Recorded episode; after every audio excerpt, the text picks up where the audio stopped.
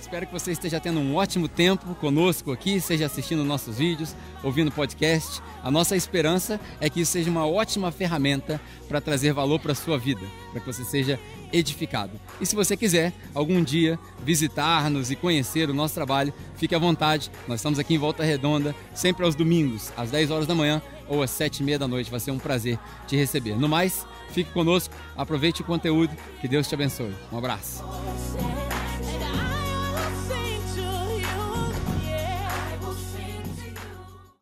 Nós vamos continuar a nossa série sobre parábolas.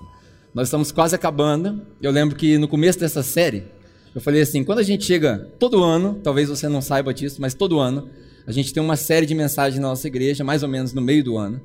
E nessa série de mensagens, a gente passa aí três, quatro meses se aprofundando num conteúdo bíblico. Esse ano a gente escolheu as parábolas de Jesus para falar a respeito do reino. Barulho é esse? CSN, né? Tudo dessa cidade é do diabo. Pelo amor de Deus. É o macaco, é o alarme, é CSN. Mas nós estamos aqui nessa cidade, então nós vamos abençoar essa cidade. Ah, o que eu estava falando mesmo? Nossa, hoje, logo no começo da mensagem, eu me perdi.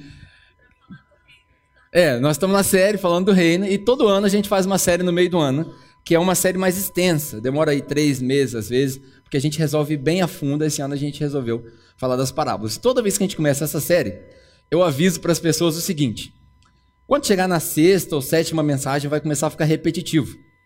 Você vai começar a ouvir as mesmas coisas. Por que isso? Porque quando você cansar de ouvir, é quando você vai começar a aprender. Então, quando você cansar de ouvir, quando eu cansar de falar, você vai começar a aprender. Essa é a nona mensagem já. Eu acho que a gente vai ter umas 15 nessa série. E hoje, não diferente de nenhuma delas, nós vamos falar sobre as parábolas. E a parábola que eu vou falar está em Marcos capítulo 2. Então, se você tiver Bíblia aí contigo, quiser abrir já, Marcos capítulo 2 é onde nós vamos tirar a nossa parábola. A gente vai ler do versículo 18 até o 21 ou 22, se eu não me engano. É bem pequenininho, mas é, vale a pena o conteúdo. Enquanto você abre aí, ah, eu quero te dar algumas coisas a respeito do Evangelho de Marcos, porque são coisas importantes que você precisa entender. Toda parábola que a gente conta tem um contexto. Não adianta nada eu ler um pedaço aqui sem te dar o contexto. Então toda parábola tem um contexto, essa não é diferente. O livro de Marcos, para quem não sabe, foi o primeiro evangelho a ser escrito. Ah, não sei por que, que ele não está em primeiro na, na ordem cronológica do Novo Testamento, mas ele foi o primeiro evangelho a ser escrito. E muito provavelmente não foi Marcos que escreveu, e se foi ele que escreveu, ele foi copiando aquilo que Pedro ditava. A maioria dos teólogos acredita que Pedro foi quem proporcionou o conteúdo do evangelho de Marcos. Então podia chamar o evangelho de Pedro. E é um evangelho muito rápido, muito conciso. Você vai reparar que no evangelho de Marcos, uma palavra muito comum é a palavra imediatamente. Ele era o cara imediatista. Imediatamente Jesus foi para tal lugar. Imediatamente Jesus foi para tal lugar. Na verdade, essa expressão quer dizer logo após, logo após, logo após. Marcos estava preocupado em, em relatar aquilo que aconteceu de maneira rápida. É bem provável que por essa razão o evangelho de Marcos ele termina meio que interrompido. Ele não tem final. Se você olhar o evangelho de Mateus, o evangelho de Lucas, tem todo um final elaborado, a história da crucificação de Jesus, a ressurreição de Jesus. Mas o Evangelho de Marcos não. A maioria dos escritos mais antigos, os mais confiáveis, não tem nem a história da ressurreição de Jesus. Ele meio que é interrompido. E aí, muita gente acredita que se Pedro era o cara que estava ditando, no momento de perseguição, ele precisou sair, e aí não acabou o evangelho, depois foram encontrados outros pedaços. Então, o evangelho de Marcos ele foi o primeiro evangelho a ser escrito, e ele é muito rápido, as informações dele são muito rápidas. No primeiro capítulo, por exemplo, você vê a história de João Batista, que era o primo de Jesus, a gente já viu aqui em outras parábolas. Você vê João Batista cumprindo a profecia de Isaías, que era a voz que clamava no deserto, e aí ele vinha anunciando que Jesus iria. Ó, oh, após mim vem aquele que eu não sou nem digno de desatar sandálias. E aí logo depois disso você vê o batismo de Jesus.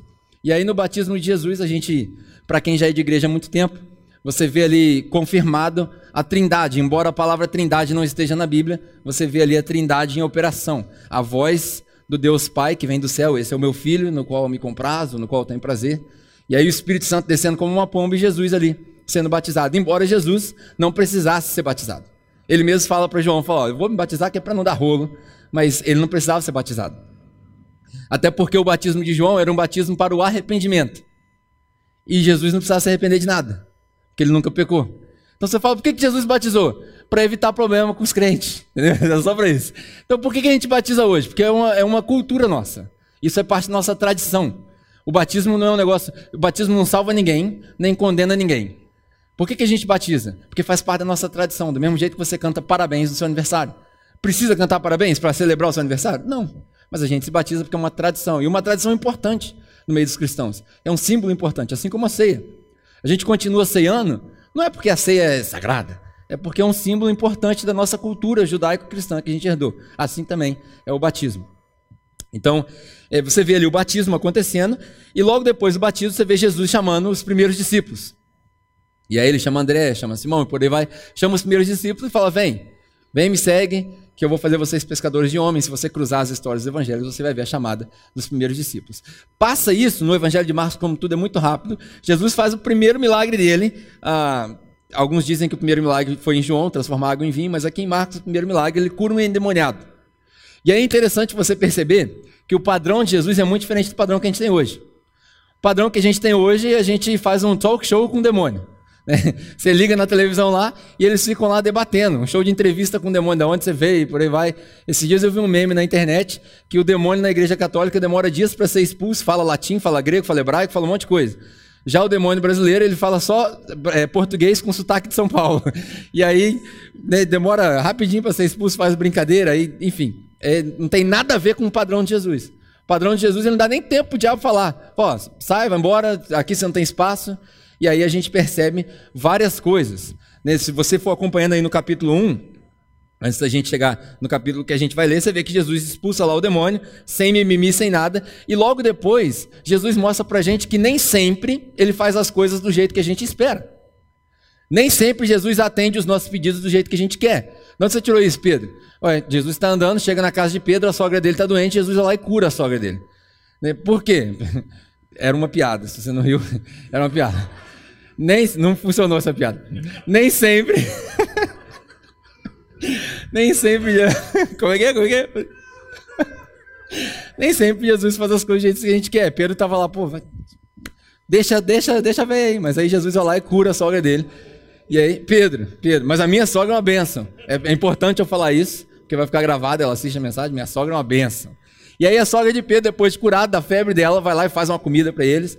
Muito legal. E aí logo você vê no, no, primeiro, primeiro, vamos dizer assim, a primeira ápice do Evangelho de Marcos, Jesus deixa muito claro. Falou, ó, vamos embora para outra cidade, porque a minha função é pregar o Evangelho, eu preciso pregar.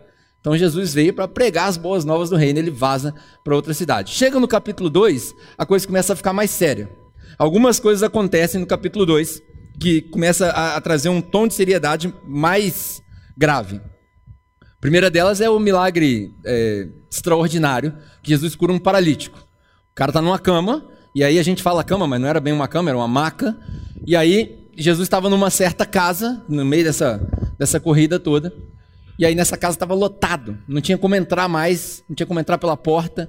E aí esses amigos do cara tomam uma medida radical, resolvem levantar o cara até o teto da casa, Lógico que a casa não era igual a nossa, não era um teto igual ao nosso, as casas eram construídas diferentes. E os caras fazem um buraco no teto e desce o cara na maca. Agora você imagina, eu gosto de, de, pensar assim: vamos nos colocar no lugar daquele povo. Nós estamos todo mundo dentro da casa aqui apertadinho. Aí Jesus está falando, a gente sentado, de repente começa a cair um pó do teto. O pessoal olha, o buraco vai abrindo, Parece aquela série do Dark, né? Um buraco negro abrindo. De repente começa a descer uma pessoa toda amarrada, toda torta, porque não desceu retinho também, né? Toda amarrada, toda torta, cheia de corda. Quando chega no finalzinho, os caras meio que soltam o negócio, pá, cai o cara no chão. O que você tá fazendo aqui, meu filho? Tipo, imagina Jesus, se Jesus não soubesse das coisas, claro que ele sabia de todas as coisas, mas imagina o lado humano Jesus fala assim, que, que vocês querem? O cara tá paralítico aí, pô. A gente ouviu dizer que você cura as pessoas. Então vai, faz aí o que tem que fazer aí. Aí Jesus vai e virou pro cara, ao invés de curar o cara de uma vez, porque Jesus sabia quem estava assistindo ali, ao invés de curar o cara de uma vez, Jesus fala para ele assim: ah, seus pecados estão perdoados. Imagina o cara deitado na maca. Tá, mas daí? Meus pecados estão perdoados. Mas eu não vim aqui para isso, eu vim aqui para outra coisa. Me jogaram aqui porque falaram que eu ia andando. Seus pecados estão perdoados. Quando Jesus fala isso, os caras que estavam assistindo, os fariseus entram em pânico. Como assim?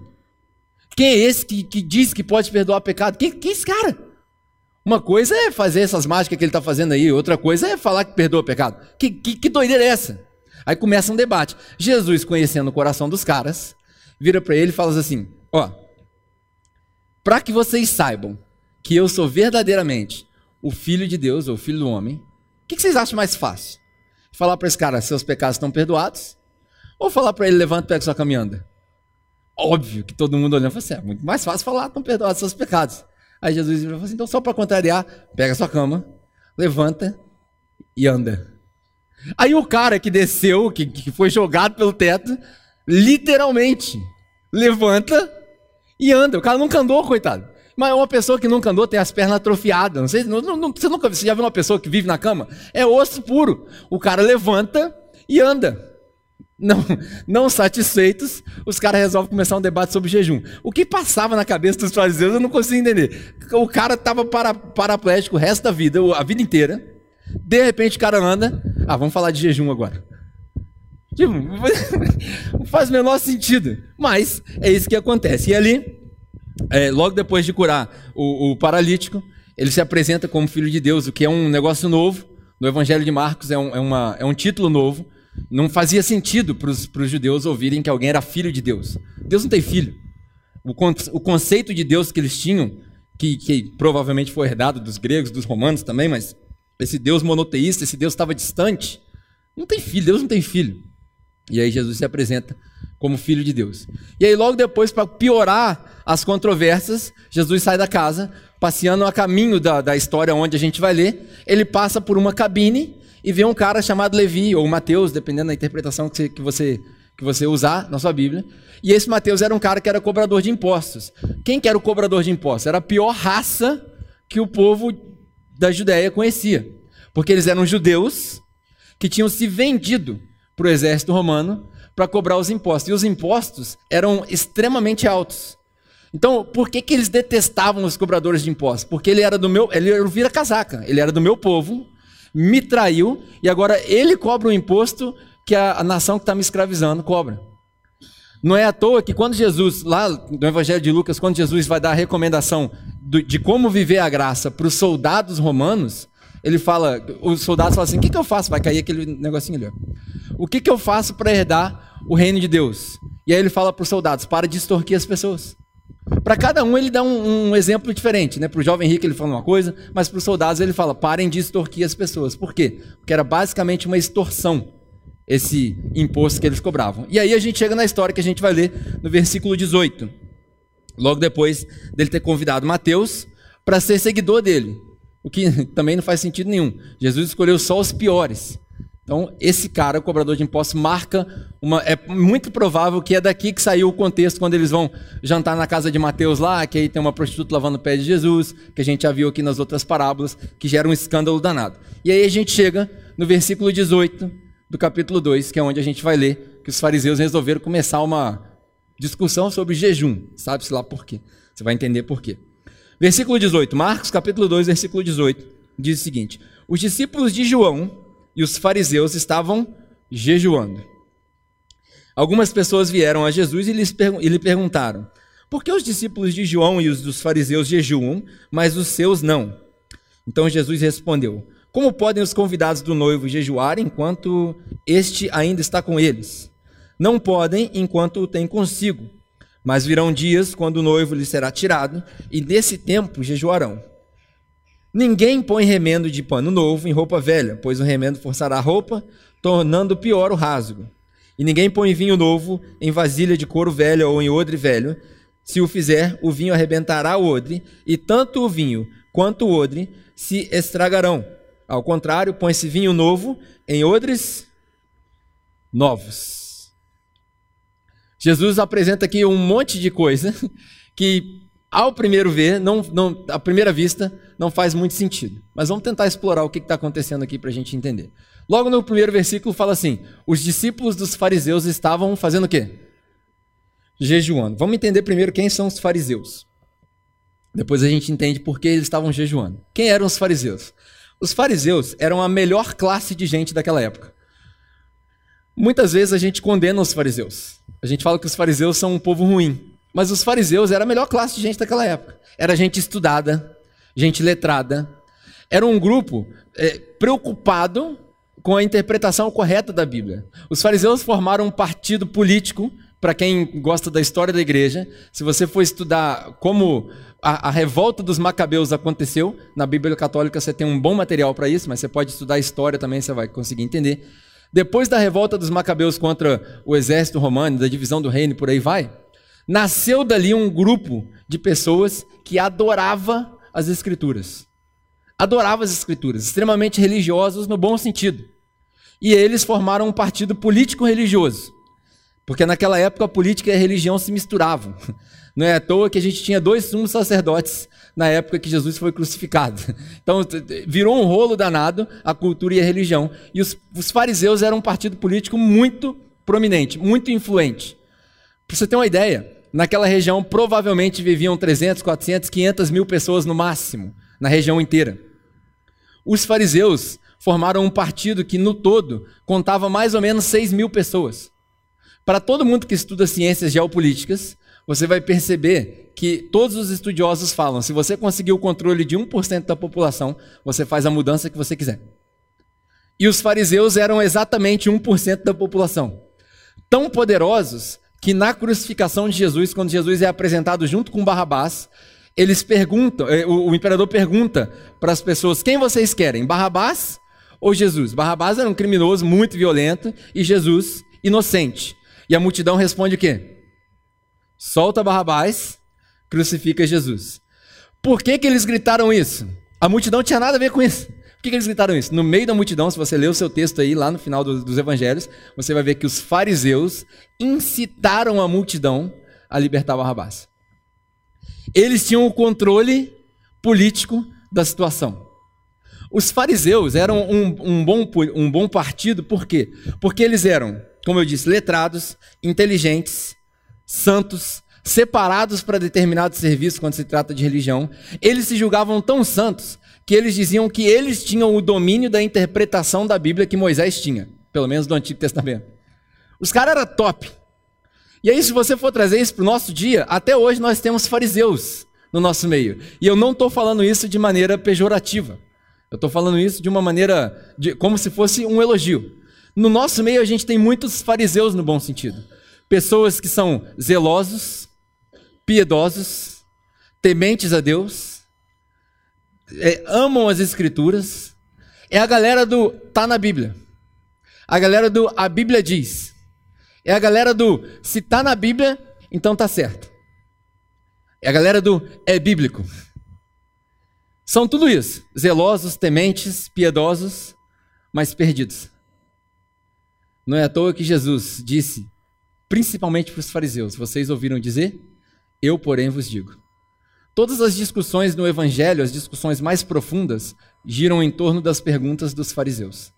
Naquela época, eles tinham pelo menos quatro partidos político-religiosos: os fariseus, os saduceus, os essênios, e no final da, da vida de Jesus, depois que Jesus ressuscitou, eh, algum, um outro partido bem pequeno que surgiu, os zelotes.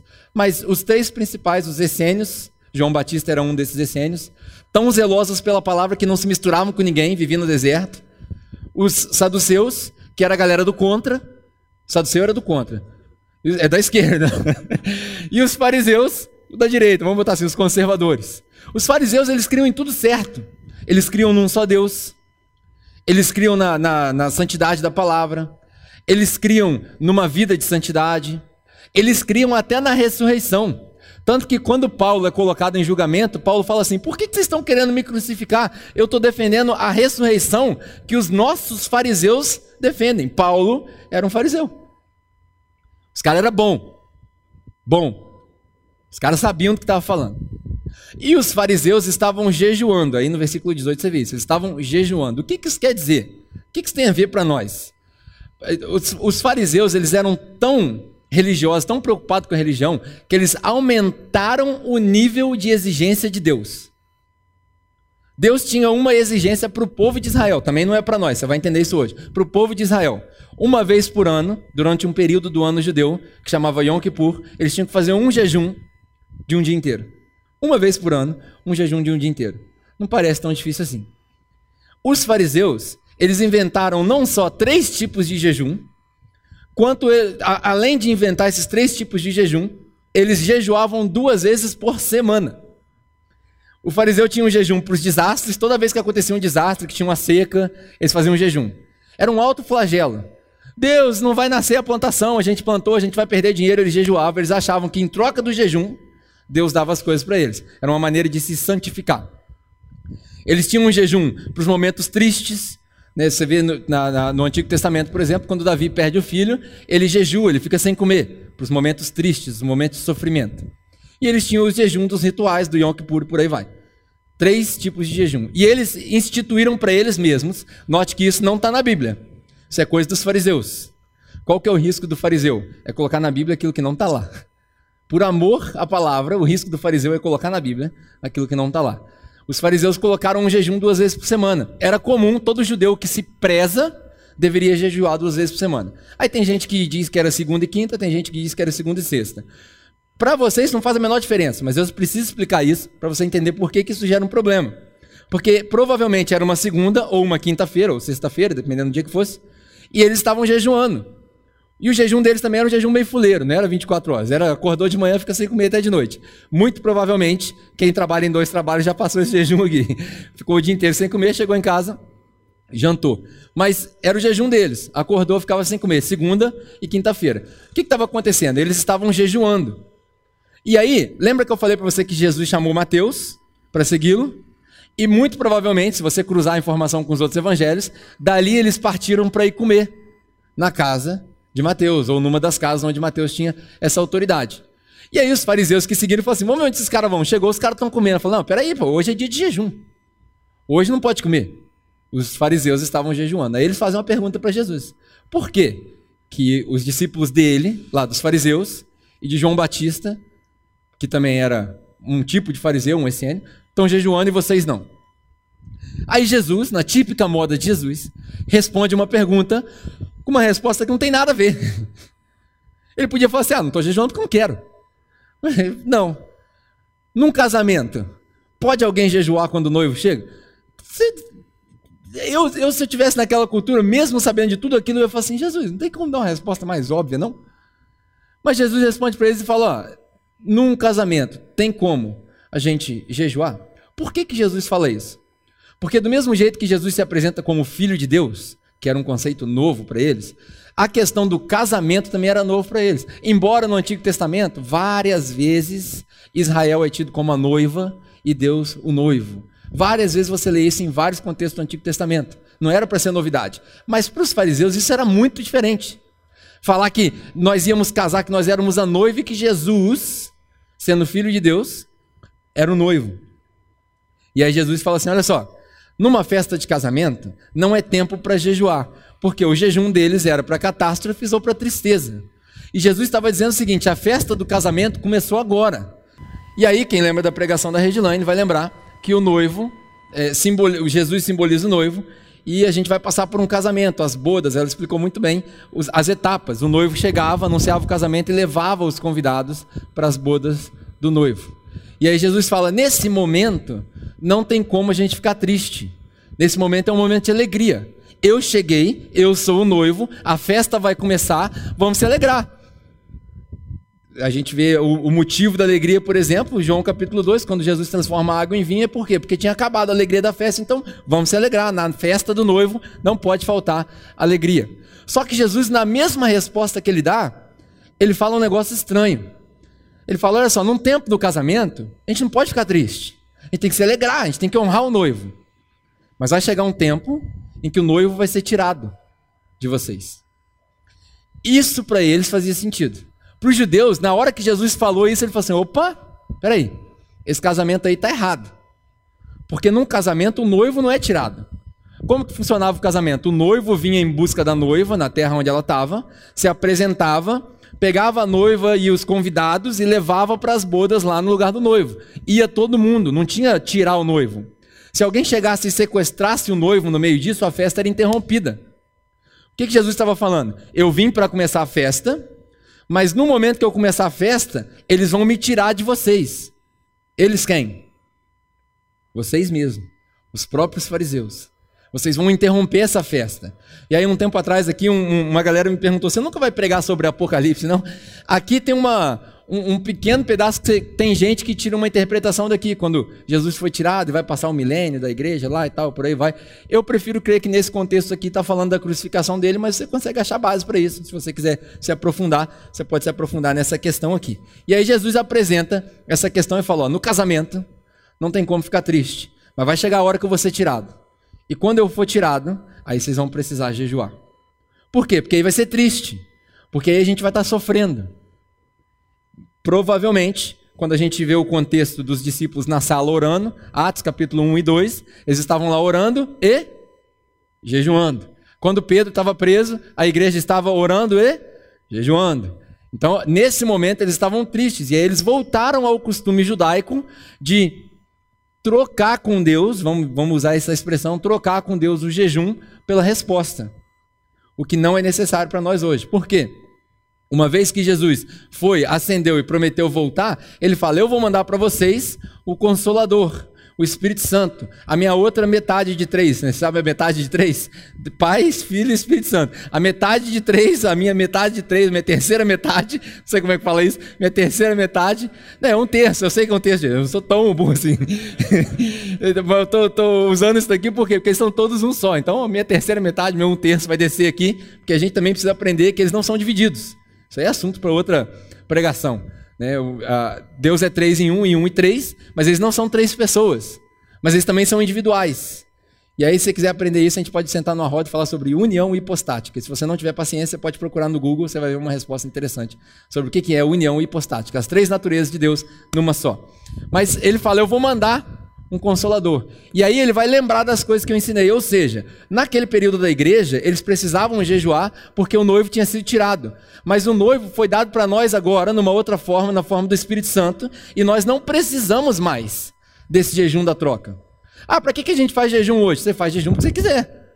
Se quiser jejuar, eu acredito plenamente que se você mortificar a sua carne, você dá mais espaço para o espírito. Isso aí, isso aí, é lógico, comprovado cientificamente. Isso é biologia. Se você parar de comer, o seu cérebro vai ativar outras partes da sua mente e aí você provavelmente vai se concentrar mais, provavelmente vai espiritualizar mais as suas orações. Fantástico, se você quiser orar, ou se você quiser jejuar. Mas não adianta você justificar o jejum como o jejum do judeu hoje. Não, não tem porquê mais. Porque o filho, o noivo, nos foi dado de novo, na presença do Espírito Santo, e ele está em nós. Ele vive em nós. Amém? Então, se ele vive em nós, para que, eu vou ficar me matando? Não tem porquê. Ah, mas eu quero jejuar porque eu preciso de um tempo com Deus, eu preciso me concentrar mais, ou essas coisas estão me atrapalhando. Fantástico, top. Só não inventa negócio de jejum de mídia social, que isso aí também é fuleiragem. Né? Ah, eu vou jejuar de mídia social, está me fazendo mal. Isso não é jejum, isso é disciplina. Diferente. Ah, eu vou jejuar de televisão porque eu assisto muito Netflix. É porque você está muito à toa. Não tem nada de jejum. Isso aí não é jejum espiritual. Isso aí é disciplina. Eu estou disciplinando a minha vida, o que é muito bom também. Disciplina é liberdade, já, dizia Renato Russo, Legião Urbana. Né? Então, isso é bom, mas isso não é jejum. Profeta Renato Russo. Né? Então, não, não inventa esse negócio de moda de, ah, eu vou jejuar de mídia social. Eu vou jejuar de chocolate. Isso é um pecado, jejuar de chocolate. Isso, isso existe. chocolate é uma bênção de Deus. Então você come chocolate. Né? Olha aí, brigadeiro, tá vendo? Olha o link, olha o link, tá vendo? Tudo conectado. Vamos falar sério agora. Então, é, aí Jesus, ele dá dois exemplos que também para nós não faz o menor sentido, mas para eles fazia todo sentido. Jesus fala o seguinte: ninguém põe remendo novo em roupa velha e ninguém põe vinho novo em odre velho. Aí ele explica os dois: remendo novo em roupa velha. O que, que, os dois têm? Os dois falam de uma coisa clara. Se você não aprender nada dessa mensagem hoje, aprenda o seguinte: por mais polêmico que isso seja, eu vou assumir o ônus da responsabilidade. Eu vou assumir tudo agora para falar para você que talvez isso soe como uma heresia. Mas Jesus e Antigo Testamento não cabem no mesmo lugar. Jesus não cabe dentro do Antigo Testamento. Não cabe, não cabe. Por isso que precisou do novo. Senão a gente ficava só com o velho. Ah, eu não concordo. Fantástico, você tem a sua opinião, você pode continuar com a sua opinião, você vai ver que tem espaço para você também. Mas Jesus não cabe dentro da lei. É por isso que ele dá esses dois exemplos do retalho e do vinho. Ele fala assim: ó, ninguém, ele não fala algumas pessoas, ele fala ninguém. O que provavelmente para eles era um conhecimento comum. Ninguém, em sã consciência, põe retalho novo em roupa velha. porque na hora que lavar ou na hora que fizer os movimentos, o retalho vai rasgar, vai forçar e vai rasgar a roupa velha. E ninguém põe vinho novo em odre velho. O que, que Jesus está dizendo? Por mais chocante que isso seja, que nada que tinha na lei é capaz de conter Jesus. Jesus não precisa ficar contido dentro da lei. Na verdade, é desnecessário que Jesus caiba dentro do Antigo Testamento. Quando você lê o Antigo Testamento e, e você consegue ver Jesus no Antigo Testamento, isso é um exercício fantástico, uma alegoria fantástica, porque é para isso que ele serve. O Antigo Testamento é uma história escrita de um povo exclusivo, escolhido por Deus, para apontar para a humanidade o caminho do Cristo.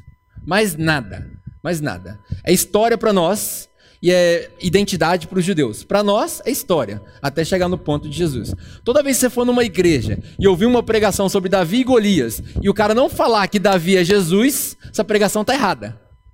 Por quê? Porque todo símbolo no Antigo Testamento, todo símbolo de libertação, todo símbolo de, de Messias, todo símbolo de liberdade é o Cristo. Se você parar para entender a história de Davi e Golias, por exemplo, Golias é a opressão, é o pecado que nos prende, por aí vai ser a alegoria, isso é a arte dos judeus. Tudo isso pode ser Golias. E Davi é o quê? Davi é o libertador. Davi é o Messias. Davi é o escolhido. Não é à toa que Samuel chega na família de Jessé e fala: Eu não estou vendo aqui aquele que Deus escolheu. Para quê? Para ungir.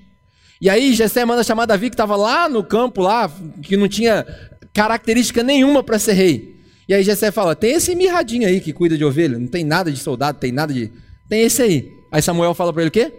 O homem vê o exterior, mas Deus vê o coração. Por isso que Davi era um homem segundo. Hoje nós estamos aprendendo a Bíblia, hein? Hoje o negócio tá, tá chique. Então, Davi era um homem segundo o coração de Deus. Isso é que é um homem segundo o coração de Deus, por quê? Não é porque ele. As pessoas falam assim, ah, Davi era um homem segundo o coração de Deus porque ele pecava e se arrependia. Não, tem nada a ver, cara. Davi era um homem segundo o coração de Deus porque ele foi escolhido para uma missão, ungido. Ungido significa escolhido para uma missão. Por quê? Porque ele sabia que o coração de Davi estava no lugar certo. Embora as atitudes de Davi estivessem no lugar errado, o coração de Davi estava no lugar certo. Como é que você sabe disso? Davi vira para Deus numa conversa com Deus e fala assim: Deus, isso aí está errado, porque a nação inteira tem casa, mas você não tem casa. Olha o coração de Davi, querendo construir uma casa para Deus. Aí Deus fala assim: ó, seu coração está no lugar certo, mas suas mãos estão no lugar errado. Surge de sangue, eu não posso deixar você construir um templo, vou deixar para seu filho. Aí Davi, não contente, porque ele queria agradar a Deus, porque o coração dele era certo, embora nesse mesmo contexto ele tinha pecado, ele tinha mandado matar o marido da mulher, o mesmo Davi. Ele vira para Deus e fala assim: então eu vou fazer pelo menos a planta, vou deixar pronto, para o meu filho não ter trabalho. Isso é segundo o coração de Deus. O que é segundo o coração de Deus? É colocar Deus antes de mim. Isso é ser segundo coração de Deus. É colocar Deus em primeiro lugar e o resto para trás. Então aqui Jesus usa um exemplo, e ele, o exemplo que ele usa é para significar que nada da lei, nada da lei é necessário mais. Os sacrifícios não são necessários, os rituais não são necessários, os cultos não são necessários, o sacerdote não é necessário, nada é necessário.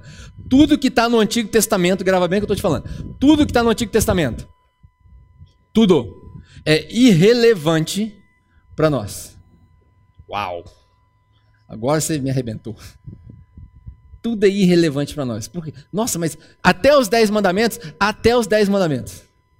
Por quê? Porque se você cumprir um mandamento que Jesus falou, você cumpre todos os outros. Quando perguntaram para Jesus qual que é o maior mandamento de todos, ele vira e fala: é amar a Deus com toda a sua inteligência, todo, com tudo que você puder, e amar o próximo. Nesse mandamento estão baseados toda a lei, e todos os profetas. Simples. Jesus simplificou para nós. Ah, mas viver a graça é muito mais difícil. Eu sei. Porque na lei você ainda podia ter a possibilidade de conseguir fazer o que tinha que ser feito. Na graça você não consegue fazer. Viver a graça é impossível. Mas eu ainda prefiro escolher a graça. Por quê? Porque a graça não depende da minha performance. A graça depende da performance dele. Então, tranquilo, só ganhei de presente. Tudo que estava na lei é desnecessário. A partir desse momento, quando Jesus aparece, a gente não adora a Deus mais como os judeus. Os judeus adoravam a Deus de um jeito, por medo. A gente já não adora Deus mais assim. Quando você vê a história, por exemplo, da mulher de João capítulo 4, a mulher samaritana no poço, quem que conhece a história? A mulher estava no lugar errado, na hora errada, com a pessoa errada. Essa é a história. Jesus estava no lugar errado, porque Jesus não era para passar por ali, no lugar errado, na hora errada, porque não era para ele estar lá meio-dia, com a pessoa errada, porque ele não podia falar com mulher, não podia falar com samaritano. E aí naquela conversa a gente descobre um negócio que a gente está vivendo hoje. Porque a mulher vira e fala para ele assim: aonde que é para adorar? Olha o judeu e o seu zelo pelo local de adoração, o culto, a igreja. Aonde que é para adorar? Porque o meu povo samaritano fala que é no morro lá. O outro fala que é no morro aqui. Um é no Jerezim, um é no Sinai. Um é no comando, outro é no PCC. Se fosse no Rio de Janeiro, era assim, né? Nós vamos adorar aqui no morro do comando, no morro do PCC. Cada um em cada morro. Aí Jesus vira e fala assim: morro nenhum, filho. Desce a favela para a estrada e aqui, ó, nós, nós, a gente adora em qualquer lugar. É basicamente o que Jesus quer falar. Jesus diz: vai chegar um tempo em que a gente vai adorar em quê? Espírito e em verdade. Porque Deus procura adoradores que adoram em espírito e em verdade. O que Jesus falou dois mil anos atrás, nós estamos vivendo hoje. É isso aqui. Aonde que adora? Na boate, é na rua, é na praça, é em casa, é com culto, é sem culto, com ceia, sem ceia. Aí é em espírito e em verdade. Esses adoradores que Deus estava procurando. Nós. Deus estava procurando por mim e por você. Há dois mil anos atrás. E tem dois mil anos que nós estamos desenvolvendo essa história. Hoje a gente já não adora Deus mais por temor. A gente adora Deus porque Ele nos salvou.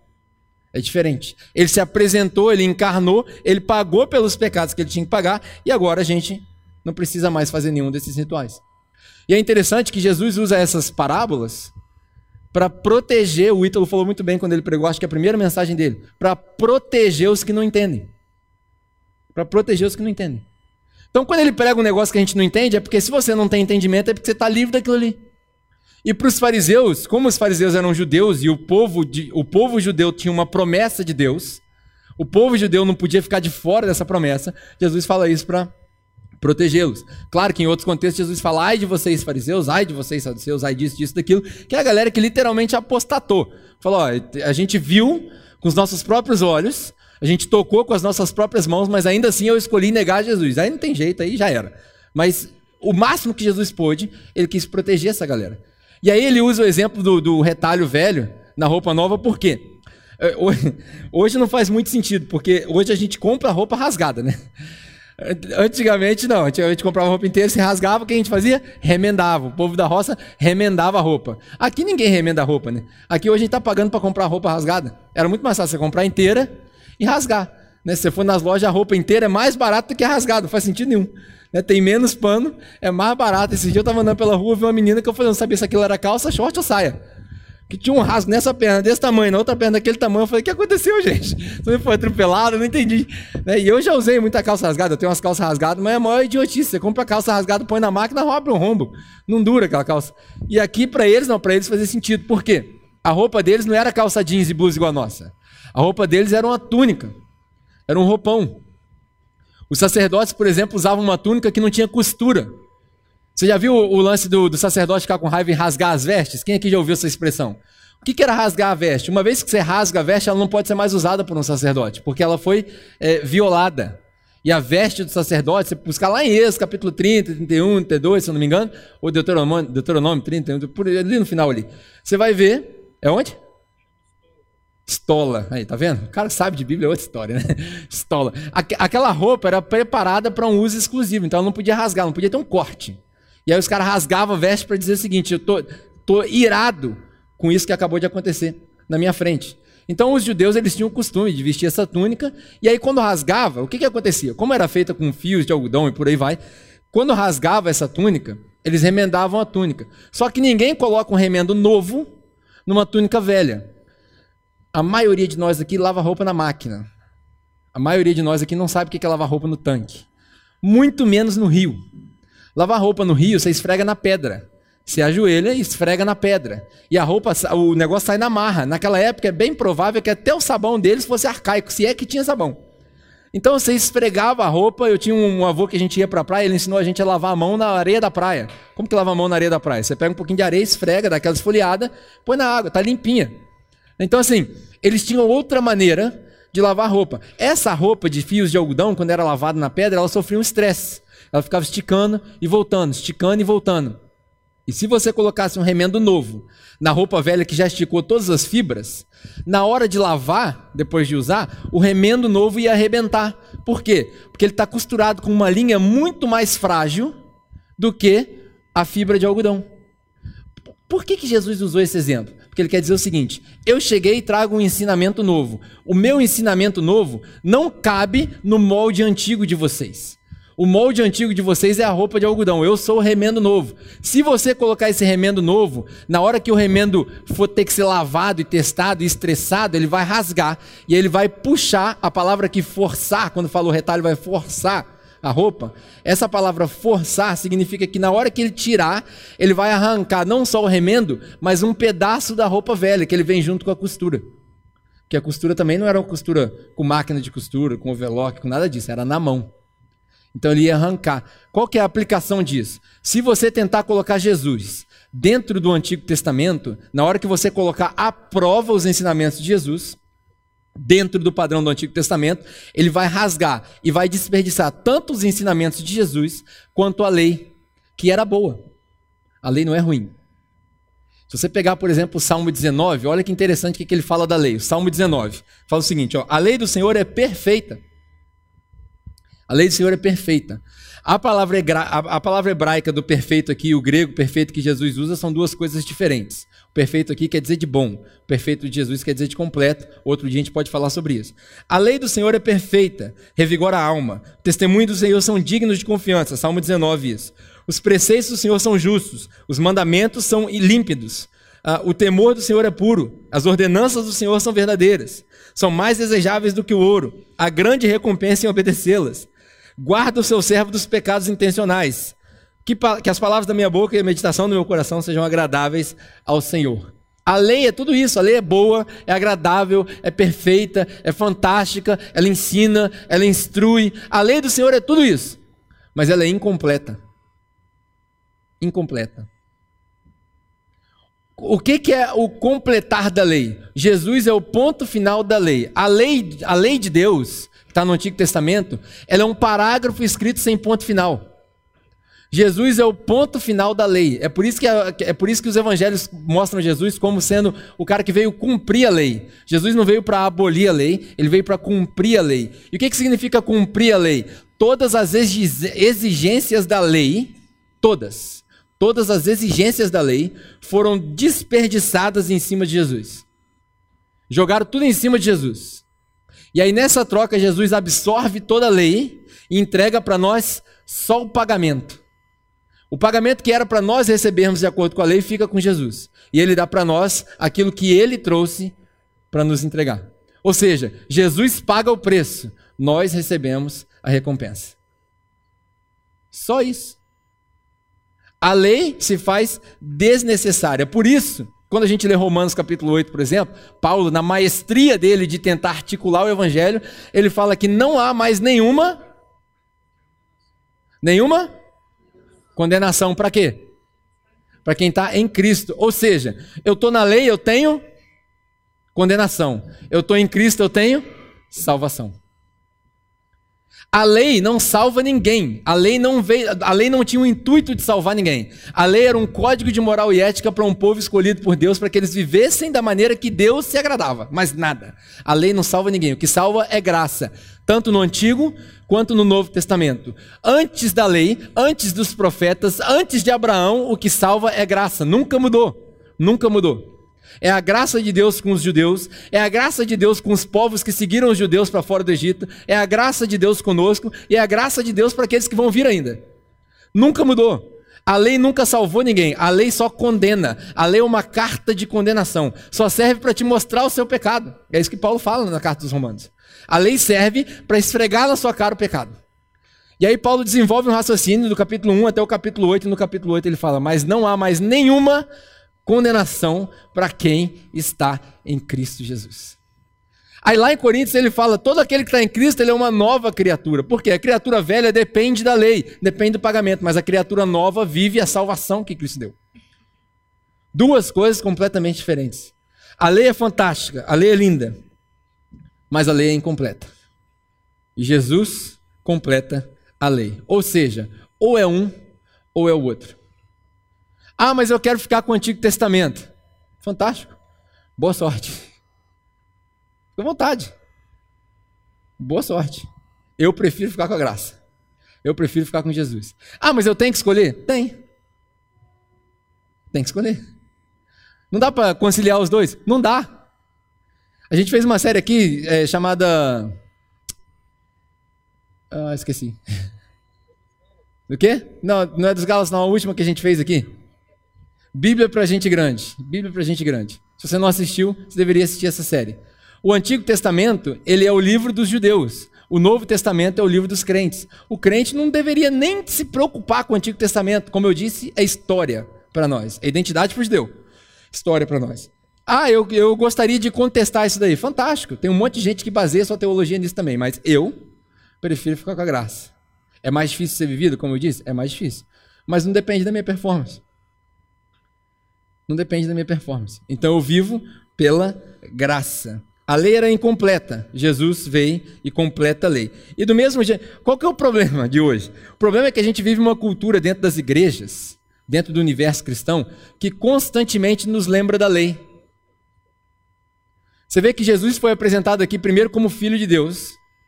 Ou seja, tem um conceito aqui que os judeus não entendiam: Pai, Deus Pai. No Antigo Testamento, Deus é rei, Deus é soberano, Deus é até mal de vez em quando, mas pai nunca. No Novo Testamento, Deus é pai. Então não faz muito sentido para os judeus. E a gente vive num contexto, eu não sei porquê, passaram-se dois mil anos e a gente voltou à mesma historinha. Porque a gente sai das igrejas hoje mais triste do que renovado, mais preocupado do que santificado. A gente ouve pregações cheias de, cara... de personagens do Antigo Testamento, fantásticas, super motivacionais. Você pode derrubar o seu gigante, mas não tem nada a ver com o que Jesus veio ensinar para nós. Se o, se o, Antigo Testamento fosse um, um objeto de salvação, Jesus não teria dito: Eu sou a porta, eu sou o caminho, eu sou a vida, eu sou o pão, eu sou a ressurreição. Ele teria dito: A lei é o caminho, a lei é a ressurreição, a lei é a porta. Por que, que ele contradiz? Porque até o momento dele, a lei era o caminho, a lei era a instrução, a lei era o manual de, de regra, a lei era a, a, o guia de moral e ética. A partir daquilo, o guia de moral e ética é Cristo. Cristo. Mais nada. Nossa, mas aí não fica muito vago, não? Uhum.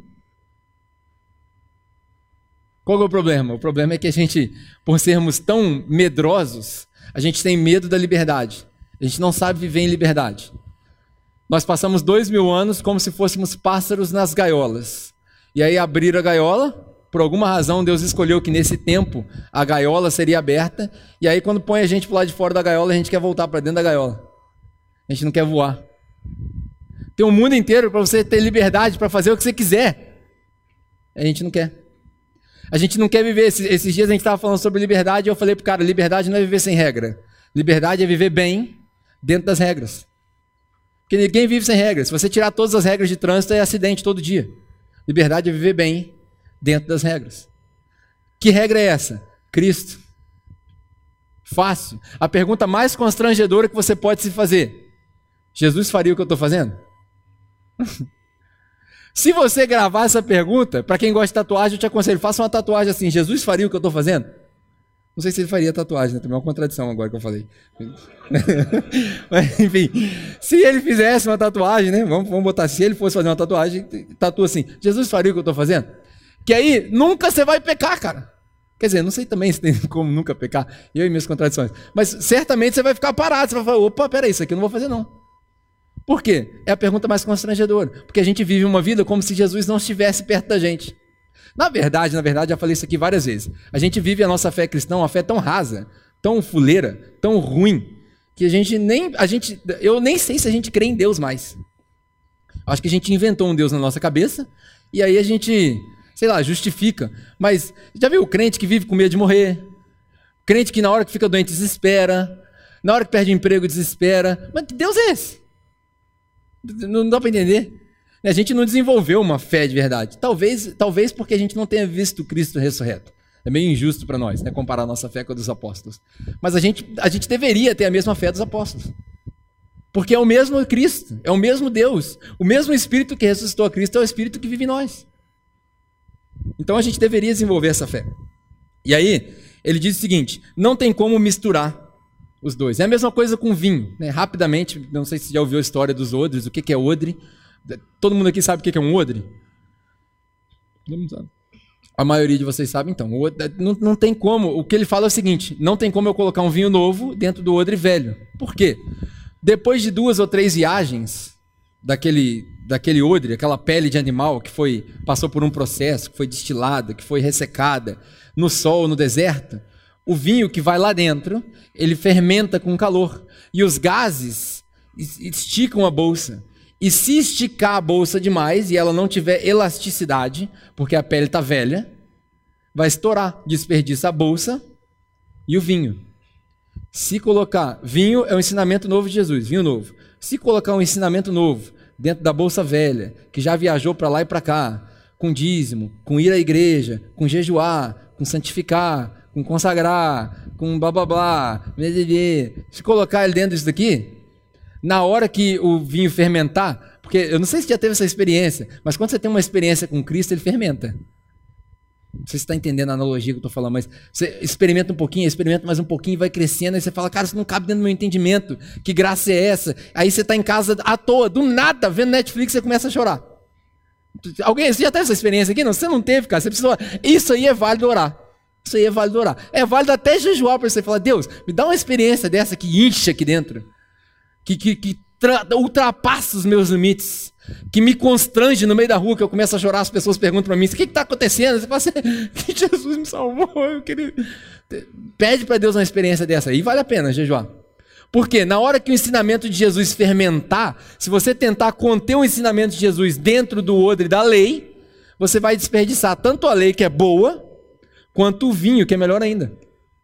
Aí Jesus fecha com a frase célebre: Ninguém põe vinho novo em odre velho, porque vinho novo é para odre novo. Vinho novo é para odres novos. Eu e você, a gente precisa se colocar na posição de odres novos. A gente precisa se colocar na posição de odres que têm elasticidade. O que, que é isso? Maturidade para conversar sobre a nossa fé. Pega essa. Maturidade para conversar sobre a nossa fé. Ah, eu quero me colocar numa posição de odres novos. Então despeja Jesus e eu vou esticar. Aí quando alguém falar para você assim, ah, mas eu não creio na ressurreição. Uh, esticou. Ah, mas eu não creio que existe um só Deus, tem vários deuses. Dá aquela esticada de novo. Ah, mas eu vi de uma igreja que para ser batizado com o Espírito Santo tem que falar em línguas. Uh, dá aquela esticada para quem veio da Assembleia, então chega até bater o pé no chão. Uh, Testar a sua fé. Tem alguma coisa errada em falar em línguas? Não, cara, fantástico. Se você fala em línguas, fala em línguas. Mas até que ponto você tem elasticidade no seu odre? Para poder resistir aos questionamentos do mundo. A gente precisa se colocar numa posição de odres novos. Só assim Jesus derrama o vinho novo. Porque Jesus nunca vai colocar, ele falou aqui, ninguém coloca vinho novo em odre velho. Ah, eu tenho todos os meus preceitos do velho. Você não vai experimentar o novo. Desculpa te dizer, mas você não vai experimentar um novo, você vai ficar agarrado no velho. E o máximo que tem no velho é uma experiência pontual. Vai no culto, vai no templo, o sacerdote se intercede por você, você sai de lá achando que aquilo te fez bem. Esse é o máximo. O padrão da nossa igreja aqui é totalmente Antigo Testamento. O padrão de todas as igrejas hoje é totalmente Antigo Testamento. Isso aqui ó, é totalmente Antigo Testamento. Eu vou à igreja, eu levo a minha oferta, eu, eu faço a minha intercessão, o pastor ora por mim, e aí eu saio de lá me sentindo edificado porque os meus pecados foram perdoados. A maior, a frase mais ofensiva que alguém pode dizer hoje, que o Marcelo já falou aqui várias vezes, todos os seus pecados estão perdoados. Independente de ir à igreja. O maior tiro no pé que eu posso dar é esse. Independente de ir na igreja, seus pecados estão perdoados. E aí por isso, o que você faz? Você participa e você é a igreja. Lá na sua casa, lá no seu grupo. E aqui também, se você quiser vir. Esse é o maior desafio de todos os tempos. E aí, se você juntar todas as mensagens que a gente já pregou, vou terminar com isso daqui. O que a gente tem que fazer com isso agora? O que eu faço com isso que eu aprendi? Aprenda e viva aquilo que você aprendeu. Se você juntar todas as conclusões de todas as mensagens até hoje, achei o tesouro, vende, vende tudo que você tem e compra o terreno. Chegou o noivo, vista suas vestes. O noivo chamou, acenda sua lâmpada. Todas essas conclusões que a gente teve aqui nas mensagens até hoje são conclusões que nos levam a perceber uma vida de santidade. Está preparado para o noivo, preparado para a hora. Agora a gente precisa colocar em prática. Mas não colocar em prática porque o pastor falou para você colocar em prática, porque isso também é Velho Testamento. Quando o sacerdote fala para você, faz isso. Colocar em prática porque você foi salvo. Porque você vive pela graça. E aí a graça tem duas coisas que você precisa aprender para a gente ir embora. Duas coisas, e eu vou terminar com essa daqui. Eu preciso aprender a viver pela graça. Como é que vive pela graça? Vou te falar a frase de Jesus. Todo aquele que quiser encontrar a sua vida deve. Todo aquele que quer encontrar a sua vida deve perdê-la. Olha só que coisa interessante. Muita gente acha que está falando de homicídio ou suicídio. Nada a ver. Quando Jesus fala todo aquele que quiser encontrar a sua vida deve perdê-la, ele não está falando nem de bios, que é a vida que a gente tem aqui que corre sangue na veia, o tempo que, que roda, e nem de zoe, que é a vida eterna. Ele está falando da a palavra grega é suko, que a gente traduziu para psique, que no nosso português claro é a nossa identidade, a nossa consciência. Todo aquele que quiser encontrar a sua consciência cristã deve perder a sua consciência humana. É isso que ele quer dizer.